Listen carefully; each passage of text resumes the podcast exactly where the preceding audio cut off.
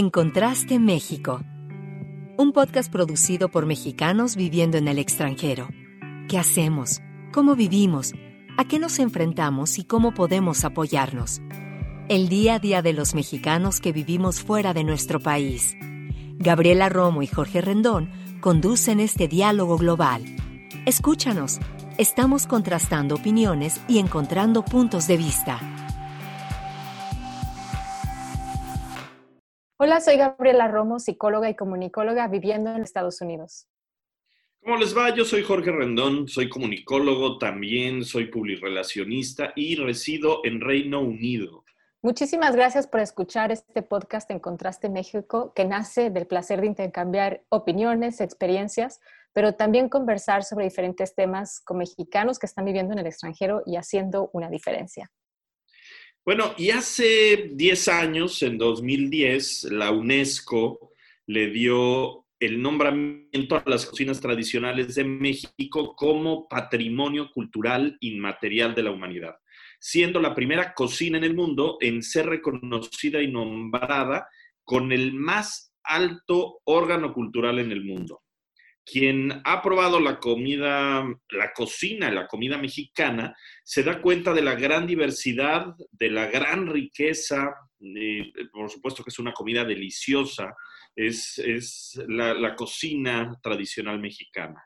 En muchas partes vemos como además hay restaurantes mexicanos eh, que, se establecen eh, cada vez más y más en diferentes países y por supuesto que Japón no es la excepción. Bueno, pues para hablar del tema de la incursión de la cocina mexicana en Japón nos acompaña el chef Germán Oliva.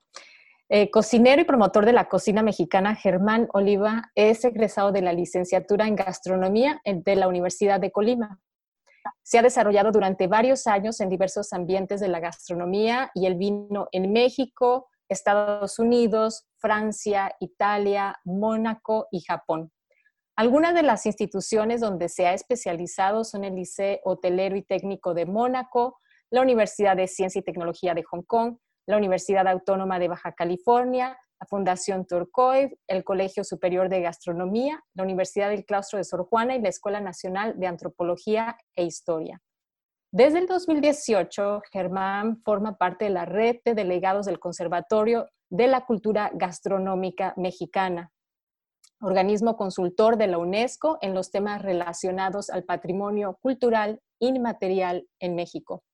Entre sus labores como delegado en el CCGM, capítulo Colima, fungió como promotor de la cocina colimota en diversas ferias y festivales gastronómicos del país y colaboró con cocineras tradicionales, buscando siempre el preservar la identidad culinaria, rescatar y salvaguardar las preparaciones y las recetas tradicionales del Estado. Además, Germán también realizó estudios de antropología alimentaria en la ENA, enfocada a las cocinas tradicionales. Asimismo, cursó la especialidad en formación como sommelier y fue acreedor al tercer lugar en el concurso mexicano Joven Sommelier 2019. Actualmente se desempeña como el chef de la Embajada de México en Japón y colabora en las estrategias de promoción de productos y cocina mexicana en este país. Muchas gracias por acompañarnos el día de hoy. Germán, es un placer. Muchas gracias, Gabriela. Muchas gracias, Jorge, por la invitación. Oye, pues eh, padrísimo. Además, em, después de, leer eh, tu currículum y de ver que has estado por todos lados en el, en el, mundo y has estado haciendo muchas cosas y ahora estás en Japón, eh, además como, como promoviendo la, la, cultura mexicana a través de la cocina. bueno, yo quisiera preguntarte, para, que comencemos ya con este, este diálogo. Eh, desde que las cocinas tradicionales mexicanas fueron nombradas y reconocidas como patrimonio cultural inmaterial de la humanidad, ¿cómo has visto esto? ¿Cómo has visto el impacto en la industria culinaria mexicana? Bueno, pues principalmente yo diría que una de las cosas que más eh, avance ha tenido en estos 10 años ha sido la visibilidad de la cocina mexicana, mismo en nuestro país y en otras fronteras, ¿no? Creo que se le dio por fin la importancia que ya sabíamos que tenía, pero que no se la dábamos los mismos mexicanos. Y además se le dio por, o sea, en la parte internacional se le ha dado mucha importancia a la cocina mexicana. Eh, la cocina mexicana yo la dividiría en diferentes sectores en los que podemos incluir a la cocina contemporánea, o sea, la cocina mexicana contemporánea, la cocina mexicana tradicional, eh, la cocina mexicana que tiene un poco de fusión. Todas estas eh, partes que forman la cocina mexicana en general han tenido mucha visibilidad y sobre todo todos estos actores que hacen la cocina tradicional mexicana, desde cocineros y cocineras tradicionales, productores, agricultores, y más que visibilidad, ha habido un mano a mano, ¿no? De chefs con cocineras y cocineros tradicionales, con restaurantes de alta gama de cocina mexicana, pero también con estas cocinas de humo y estas cocinas eh, tradicionales, ¿no? Entonces, creo yo que eso es uno de las eh, cosas que podemos rescatar a estos 10 años del nombramiento de estas cocinas tradicionales, ¿no? También la inclusión, por ejemplo, de estas cocinas tradicionales en rutas gastronómicas, en circuitos gastronómicos, eh, en, turismo gastronómico sobre todo, eh, que ya por fin entendamos que el turismo y la gastronomía no están peleados ni es algo diferente, creo yo que, que ha sido un acierto muy grande. Y a estos 10 años creo yo que han sido las acciones que más se han visto eh, gracias al nombramiento de esta cocina como patrimonio de la humanidad. De tu experiencia ahora en Japón, donde estás viviendo, ¿cómo se ha desarrollado esa aceptación de la comida mexicana en Japón? Pues mira, yo te podría decir que en Japón hay, hay mucha aceptación de la cocina mexicana. Hay más de 250 restaurantes de cocina mexicana. El último restaurante se abrió el 14 de septiembre de este año, del 2020, en plena pandemia, pero sigue habiendo un boom de, restaurantes de cocina mexicana. Y el primer restaurante, si no, te, si no miento, eh, se abrió hace 70 años en la prefectura de Fukuoka, o sea, 70 años para que un restaurante de cocina, él tiene la cocina mexicana y lo que tiene el amor de la, de la, a la cocina mexicana de los japoneses es que muchas veces eh, lo toman por estacionalidad. Entonces, en verano es muy común ver en las terrazas de los restaurantes comiendo tacos, tomándose una cerveza. Creo que estos mismos japoneses em, lo toman por estaciones, como toman muchas cosas por estacionalidad, ¿no? Aquí las estaciones son muy marcadas y eh, el paladar japonés está muy acostumbrado a la parte de acidez, a la parte de mineralidad o salado a la parte del chile también. Probablemente en Europa no sea muy consumido el picante o las cosas, digamos, no digamos especiadas, sino picantes, ¿no? Pero aquí sí, en Asia se consume mucho chile y se consumen muchas especias y mucho picante. Entonces, el paladar japonés está acostumbrado. Y es por eso que digo yo que ha habido mucha aceptación de nuestra cocina aquí en, en, este país. Y más, porque como les comentaba, pues tenemos más de 250 restaurantes de este giro. Entonces, aceptación hay, eh, oferta hay también, demanda también la hay. Entonces, pues ha sido, eh, desde que llegué yo, ha sido muy sorprendente, ¿no? Esta aceptación que ha habido tanto de la cocina mexicana. Oye, eh, al final, ¿cuál, cuál sería tu punto de vista acerca de, cuál es la necesidad, bueno, qué se necesita realmente para seguir impulsando a la, cocina mexicana? Pues mira, mi primera respuesta sería amor por nuestro país y amor por la cocina. O sea, eso es indispensable. De nada me sirve yo ser mexicano y saber cocinar si no me interesa hacer promoción de mi cocina, si no me interesa y no me apasiona que aquí en Londres, en Estados Unidos, en India, se muestre la cocina mexicana. Creo que eso es lo principal. Eh, otra cosa más es flexibilidad. Eh, me ha tocado toparme con muchas personas muy poco flexibles en cuanto a cocina mexicana y que dicen, bueno, es que si no es con ingrediente endémico y con este utensilio y con esta región y con esta cocinera y con bla, bla, bla, no es cocina mexicana. Bueno, no, no se trata de eso. La, idea es que hay que ser flexibles también para decir, oye, yo eh, quiero mostrarte mi cocina, quiero mostrarte cómo se hace, qué importancia tiene, y no solamente una lista de platillos, sino cómo se usa, ¿no? Eh, ¿Cuándo se come? ¿Cómo se come? ¿Por qué se come y con quién se come?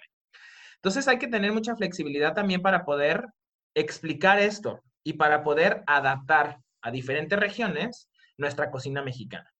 Entonces, eh, creo que yo, yo creo que estos son dos, dos factores muy importantes al tener en cuenta para la promoción sobre todo, ¿no? El amor por la cocina y por nuestro país y la flexibilidad de mente un poco para poder explicar y hacer nuestra cocina. Bueno, y al final del día también eres como un historiador, ¿no, Germán? Porque la verdad es que cada platillo tan elaborado mexicano hay una historia detrás también. Fíjense que les quiero comentar una, anécdota muy, muy eh, curiosa. Hace poquito grabamos un programa de televisión para la cadena NHK aquí en Japón, una cadena muy importante y muy vista sobre la capirotada, ¿no? Eh, la idea era eh, ver los postres que Frida, Kahlo y Diego Rivera eh, bueno, compartieron en su boda, pero ellos especificaron en la capirotada. Querían saber el proceso y querían saber el significado. Bueno, para que nos, o sea, ahorita yo que lo veo desde, desde un poco más afuera, o sea, ¿quién entiende un mexicano? Dice, la capirotada, o sea, tiene esta parte religiosa y aunque lo puedes comer todos los días del año, lo comemos específicamente en una temporada, ¿no? Que tiene que ver con toda la parte religiosa y además que si el pan significa el cuerpo de Cristo y la miel, la sangre y esto significa la cruz, esta, la canela y los clavos, bueno, fue muy chistoso para mí también un poco hacer la, la analogía y decir, oye, qué locos los mexicanos que tenemos un significado para este postre que muchos aman y que muchos no tanto, pero eh, qué importante, ¿no? Qué importante esta parte de, tradición y de contexto sobre todo, porque si tú me das una capirota y no me explicas el contexto, pues yo digo, ah, qué bonito, ¿no? Pero, ¿qué es? O sea, ¿cómo se come? ¿Por qué, ¿Por qué es mexicano? A ver, ¿por qué tú te sientes identificado con esto? O tiene una parte de, de identidad de este postre, ¿no? Entonces, bueno, pues así es. Te vuelves historiador, te vuelves eh, no sé, eh, eh, cocinero, te vuelves promotor, te vuelves de todo. Claro. Oye, y este, haz de cuenta, en México ya ves que llegaron los restaurantes japoneses y fueron todo un éxito desde la llegada del primero, ¿no? O sea, al sushi ya le pusimos los chelitos toreados, el chamoy, o sea, lo hicimos a la mexicana. Cuéntanos, ilústranos si es lo mismo, eso mismo ha pasado en Japón, o sea, ellos, no sé, se ha, hecho como esta, no sé si llamarle fusión, pero eh, platícanos. Yo digo que se ha hecho una adaptación, ¿no? A, los platillos de cocina mexicana. Fíjate, tendría que, yo lo que le agradezco muchas veces, o cosas de las únicas cosas que le agradezco muchas veces a la cocina Tex-Mex, es que nos ha abierto al mundo la idea de la cocina mexicana. O sea, aunque forme parte o no forme parte, o sea, muy específica, y, compartamos, porque al fin y al cabo es regional, y compartamos algunos toques, eh, lo que se conoce más en el mundo como cocina mexicana es cocina Tex-Mex. Eso nos ha abierto las puertas, pero nosotros hemos aclarado lo que es cocina mexicana y lo que no es. Claro que para esta parte de Japón, o en el caso específicamente de Japón, se han adaptado varias preparaciones. Y adaptado me, me refiero a bueno, pues utilicemos, si, si utilizamos, si normalmente utilizamos chile de árbol o utilizamos chile serrano o chile jalapeño, pues bueno, aquí utilizaremos shishito o utilizaremos autogarashi o utilizaremos algún otro chile fresco que tenga similitudes y que a lo mejor por la parte del suelo y del clima no tiene este, esta pungencia como lo tiene un chile jalapeño o un chile eh, serrano, pues sí tiene pungencia y sí tiene esta parte, eh, pues de, sabor y, nos impregna de esta idea de los chiles, ¿no? Entonces, hay que adaptarlo. Sí se han adaptado muchas eh, preparaciones al paladar y también con los ingredientes que se pueden encontrar aquí, pero una ventaja que tenemos es que en los últimos años ha habido una importación bastante importante de productos. Puedes encontrar chiles secos, puedes encontrar chiles frescos, jitomate, limón, aguacate, melón, espárragos, todo esto de México, ¿no? Calabaza. carne de cerdo, carne de res, eh, atún, camarón, o sea, puedes encontrar muchos productos mexicanos. Y además, muchos mexicanos, muchos connacionales han empezado a hacer proyectos en los que se cultivan productos de origen mexicano, ¿no? Ya cultivados y cosechados aquí en Japón, pero de origen mexicano. Entonces, podemos encontrar hace poquito fuimos a una, a, una granja donde hacen ya este sistema de milpa y entonces encuentras más de 11 productos de origen mexicano, desde maíz, tomatillo, calabaza, flor de calabaza, verdolagas, eh, chile habanero, chile poblano. Eh, habrá restaurantes que a lo mejor son más Tex-Mex o más fusión que cocina mexicana, pero bueno, que también se les agradece que haya una promoción de la cocina mexicana y hayan llegado y se hayan establecido y pues bueno, siempre hacer la, distinción, pero te digo, en estos 250, más de 250 restaurantes que hay en Japón, pues hay diferentes categorías, pero pues bueno, ellos se sienten identificados con la cocina mexicana y es adaptarla, ¿no? Lo, que estabas hablando eh, pasa un poco también acá en Inglaterra, donde la gente él tiene la idea de, la cocina Tex-Mex, ¿no? Entonces, cada vez que tú dices soy mexicano, te, hablan de los burritos, de las fajitas, eh, eh, ¿sabes? De los nachos, el chili con carne, eso es, y se sienten pues, como que han probado la comida mexicana, ¿no? Entonces, es, a lo que, lo, que siempre nos, enfrentamos, pero como dices, de pronto es eh, el primer paso para que se vaya posicionando el nombre de comida mexicana, ¿no? Ya después de ahí nos encargamos de, darle el, toque, ¿no? Y sabes qué, Jorge, yo creo que todos nos volvemos embajadores de nuestra cocina en algún momento. O sea, el simple hecho de explicar y decir, oye, ¿sabes qué? Fíjate que no, no es, o sea, no tenemos como part, como, como cocina tradicional un chili con carne, pero tenemos un picadillo que tiene una característica muy similar y la cual tiene pam, pam, pam, pam, ¿no? Y bueno, los burritos, pues a lo mejor este burrito que estás probando es muy americano, ¿no? Pero mira, las tortillas de harina en esta región tienen esta característica y hasta hay diferentes por estados, ¿no? Que si es más gruesa, que si es más delgada. O sea, en algún momento nos volvemos embajadores y hay una, una línea muy delgada entre ser, entre querer instruir a otras personas o querer ser muy poco flexibles y decir, no, esto no es mexicano porque pam, pam, pam. O sea, la idea no es esa, sino mostrar las características de nuestra cocina, ¿no? Al menos yo así lo hago y, y digo, no, no es la idea de decir, estás equivocado, porque no, no lo es. Más bien es, te invito a que conozcas un poco más de cocina y que no solamente son tacos, nachos y, y burritos, ¿no? Hay mucho más y tenemos ocho regiones gastronómicas en México, tenemos, bueno, una variedad de ingredientes, de utensilios, de preparaciones, de recetas y de técnicas, sobre todo en la cocina mexicana, que bueno, tienes para hacer un recetario y más. De hecho, ¿saben, ¿sabes qué? Eh, eh, yo pedí, siempre pido tortillas eh, porque pues, es, la base, ¿no? O sea, tenemos que tener siempre eh, una buena cantidad de tortillas. Pues hice mi pedido, pedí 8 kilos de tortillas, por supuesto, para tener por ahí, pero, pues, o sea, es que no sé qué me pasó. O sea, pedí eh, tortillas, pero de 20 centímetros. Cuando me las traen, son unas cosas como de tipo tortilla de harina, que no sé qué hacer ahora con ellas. Estoy dándole vueltas porque no encuentro qué hacer con semejante tortillón. O sea, es que eso no es normal, no es humano. Claro, pero tortilla de maíz. Ayudas. Hazte ayudas. Ayudas. Voy a hacer una ayuda, pero en fin. Oye, eh, César, y, bueno, eh, tenemos entendido que cada vez más están abriendo restaurantes mexicanos en Japón.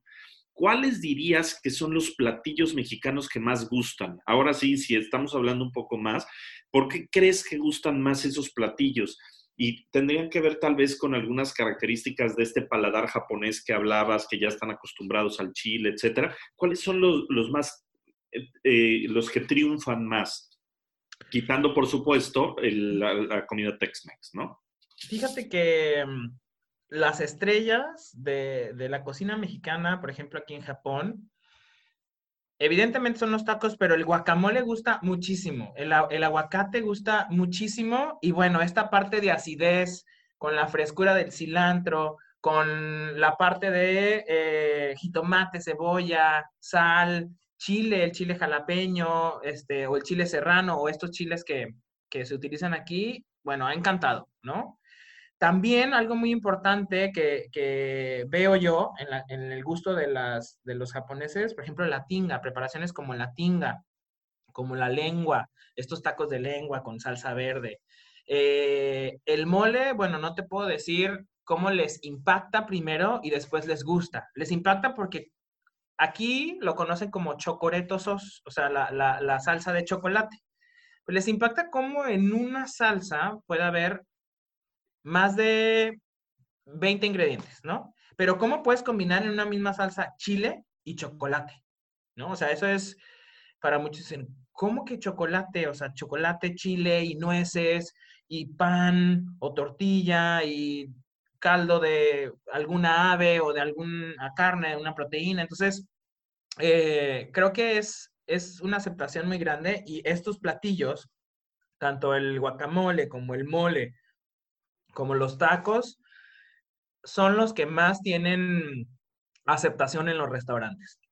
De ahí ya algún animado que eh, busque eh, probar otras cosas, los sopes, las tostadas, las quesadillas, bueno, ahí va aumentando y, y tienen mucho para decir, oye, prueba esto, prueba lo otro, este restaurante esto tienes que probarlo, en este otro restaurante tienes que probar esta otra preparación, ¿no? No solamente, como les digo, no solamente somos tacos, también hay, hay muchas otras preparaciones. Y digo, vamos de poco en poco, pero justo cuando veo los restaurantes y veo que hay tanta aceptación, digo, wow, qué bueno, qué bueno que, que estamos haciendo algo bien, ¿no? Como mexicanos, no diría yo como embajada y de la embajada, sino también como mexicanos que nos atrevemos a traer nuestra cocina a otras fronteras y lo más curioso, como mismo gente local que se anima a, hacer cocina mexicana y que se anima a tener un negocio de cocina mexicana y que tiene tanta aceptación. Oye, Germán, platícanos brevemente del recetario este que salió, este recetario de, bueno, de, recetas mexicanas allá en Japón. Platícanos brevemente de, eh, un poquito de, él. Claro que sí. Mira, fue una, eh, un proyecto muy padre que comenzamos hace más de un año. Es, un trabajo de, más de, de hace más de un año. Em, en colaboración con Víctor, mi antecesor aquí en la embajada, y que yo continué, él me cedió la estafeta. Y pues bueno, la idea nació principalmente de mostrar a la, comunidad mexicana y japonesa que tenemos en nuestras redes sociales de la Embajada de México en Japón, eh, recetas de cocina mexicana que ellos pudieran cocinar en Japón. De nada nos sirve poner eh, una receta del mole oaxaqueño si no la pueden hacer, ¿no? entonces nosotros buscamos que hicieran, eh, bueno, proporcionar recetas que se pudieran hacer o que se pudieran adaptar, evidentemente, a la, a la, a la cultura japonesa. Entonces nosotros empezamos a mostrar estas recetas, primero en japonés nada más, pero la misma comunidad de, nuestras redes sociales, que no solamente eran japoneses y mexicanos, nos dijeron, oigan, ¿por qué no también la ponen en español? Nosotros que los vemos en India, nosotros que los vemos en Estados Unidos, en mismo México, que también los seguimos, pues pongan estas recetas, ¿no? También en español. Entonces empezamos a ponerlas en español y en japonés. Cuando ya teníamos 50 recetas, nos dimos cuenta que era algo en la cual estábamos poniendo también mucho empeño en nuestro trabajo y dijimos, bueno, ¿y por qué no hacemos un recetario que sirva también como base para estos restaurantes de cocina mexicana y que ellos tengan un sustento también y que digan, oigan, se me antoja hacer tinga, ¿no? Pero, ¿cómo la hago? ¿Cómo encuentro los, en dónde encuentro los ingredientes aquí en Japón? ¿Cómo la hago y qué puedo sustituir si es que no encuentro algo de una, de una receta tradicional mexicana? Bueno, pues entonces hicimos este recetario para dos cosas, como les decía esto de los, de los restaurantes, pero también para celebrar o en el, en el eh, en la celebración de los 10 años de la cocina mexicana como patrimonio de la humanidad. Eh, fue algo que nos, eh, Estuvimos trabajando, les digo, más de un año, pero se tangibilizó en noviembre, justo para el 16 de noviembre hicimos la presentación del recetario y que ha causado mucho revuelo, bueno, eh, sobre todo porque pues ha llegado a otras fronteras, no lo imaginábamos como tal, y ha tenido también mucha aceptación aquí en Japón. Eh, hace unos días estaba cenando con una amiga que tiene un japonesa que tiene un restaurante de cocina mexicana aquí y me decía, se lo di, ¿no? Yo, yo le dije, oye, fíjate que aquí tenemos este recetario, eh, después se los haremos llegar a todos los restaurantes, pero eh, te lo comparto de una vez. Me dijo, ¿qué crees que hace una semana un amigo oaxaqueño me lo había mandado? Le dije, ¿cómo crees? Me dijo, sí. Em, o sea, de otras partes me llegó, muchas felicidades y demás, ¿no? Entonces, este recetario concentra más de 60 recetas de cocina mexicana que ha sido adaptada que, han sido adaptadas a, Japón y como tal adaptadas me refiero a, en la parte mexicana o en la receta mexicana, te decimos, bueno, se utiliza chile serrano, chile jalapeño, chile habanero, no sé, por ejemplo. Y en Japón puedes utilizar estos chiles, ¿no? Shishito o Otogarashi. Entonces, esta adaptación ha servido para que justamente los japoneses y la comunidad mexicana aquí en Japón la cocinen. Y entonces no solamente se quede ahí de decir, ay, bueno, tengo otro recetario más de cocina mexicana que a lo mejor no puedo hacer, sino este es adaptado. Y además, en la parte de atrás, tiene una sección de recursos en las que puedes encontrar dónde eh, puedes comprar los ingredientes de cocina mexicana, tanto eh, de importación o de origen mexicano que ya se cultivan aquí en Japón. Y una sección de técnicas de cocina mexicana, porque luego nosotros nos pintamos solitos para decir tatemado y cocción en hoyo y el PIB y demás, y entonces tendríamos que explicarles. Entonces hay una sección en la que explicamos toda la parte de, de técnicas de cocina mexicana, ¿no? Salsas, lo más importante. Este, este, este recetario se divide en cinco partes, que son eh, las entradas, que eh, es toda esta parte de antojitos, de sopas, de arroces, eh, salsas, bebidas, platos fuertes y postres. Si quieren descargar el recetario, lo pueden encontrar en todas nuestras redes sociales, en la página de la Embajada de México en Japón, en el Facebook y en Instagram de la Embajada de México en Japón. Es totalmente gratuito, lo pueden descargar en eh, versión PDF, tanto en español como en japonés. Wow, qué maravilla. Oye, eh, eh, pues muchísimas gracias, eh, Germán Oliva, el chef Germán Oliva. nada más, dinos en una, en, una palabra, ¿cuál es tu platillo favorito? Obviamente tenemos que saber, si eres un chef, a ver cuál es Y no nos vayas a decir la pizza, algo mexicano. Les iba a decir lasaña, pero... Lasaña. No, no es cierto. Miren, es muy difícil para mí decir cuál es mi platillo favorito, ¿no? Porque yo soy de Colima, entonces evidentemente me linchan si no digo algo de Colima, que también me encanta. Pero les voy a decir dos. De mi estado me gustan mucho los sopitos, que ustedes dirán, bueno, ¿y qué sopitos si no son de Colima? Son unas pequeñas, eh, pueden ser eh, tortillas o mismos sopes picados, pequeños que van rellenos de carne molida, con lechuga, con queso, jitomate, cebolla y una salsa muy ligera de, de jitomate cocido, ¿no? Son famosísimos en Colima y si algún día visitan Colima, tienen que probarlos. Bueno, ya quedaste bien. Ya quedé bien. Otra cosa que me gusta muchísimo, la cochinita. De mm. verdad, la cochinita me, me gusta mucho. La hago mucho también aquí en Japón. Ha gustado mucho en los eventos que tenemos. Y bueno, la hago principalmente porque me gusta y entonces cuando se acaba el evento, pues puedo comer o cenar, ¿no? Y ese es como mato dos pájaros de un tiro. Pero me fascina la cochinita. Y podría decirte más platillos, pero con esos dos me quedaría eh, para la respuesta. Nada más, ¿salsa verde o roja? Roja. Ya está. Muchísimas gracias, el chef Germán Oliva. Muchísimas gracias por eh, compartir tus experiencias llevando a cabo y por supuesto que llevando orgullosamente la comida mexicana a otras culturas. en este momento lo estás haciendo en Japón y además con este recetario que además suena espectacular. Yo quiero ver cómo lo consigo, porque aquí voy a empezar a cocinar con esas tortillas de 20 centímetros que tengo, mis 8 kilos. A ver cómo está. Muchísimas gracias, eh, Germán, por, por, estar con nosotros. Pues yo sí tengo copia de ese recetario, o sea, quien esté interesado, ya saben, contáctenos también por Facebook, estamos también en Spotify y la verdad es que para aquellos que están no en Japón, pero fuera de México, de todos modos puedes encontrar. O sea, si encuentras en Japón, seguramente en otras partes del mundo también. Y todas se ven buenísimas. Pues muchas gracias por escucharnos. Somos Gabriela Romo, Jorge Rendón, quienes realizamos en Contraste México con la ayuda de Melania Ortega en la producción de este programa y Javier Cortés como asistente de producción. Y como decía, escúchanos en Spotify cada 15 días y también en redes sociales bajo el nombre En Contraste México. Gracias. Muchas gracias, chicos.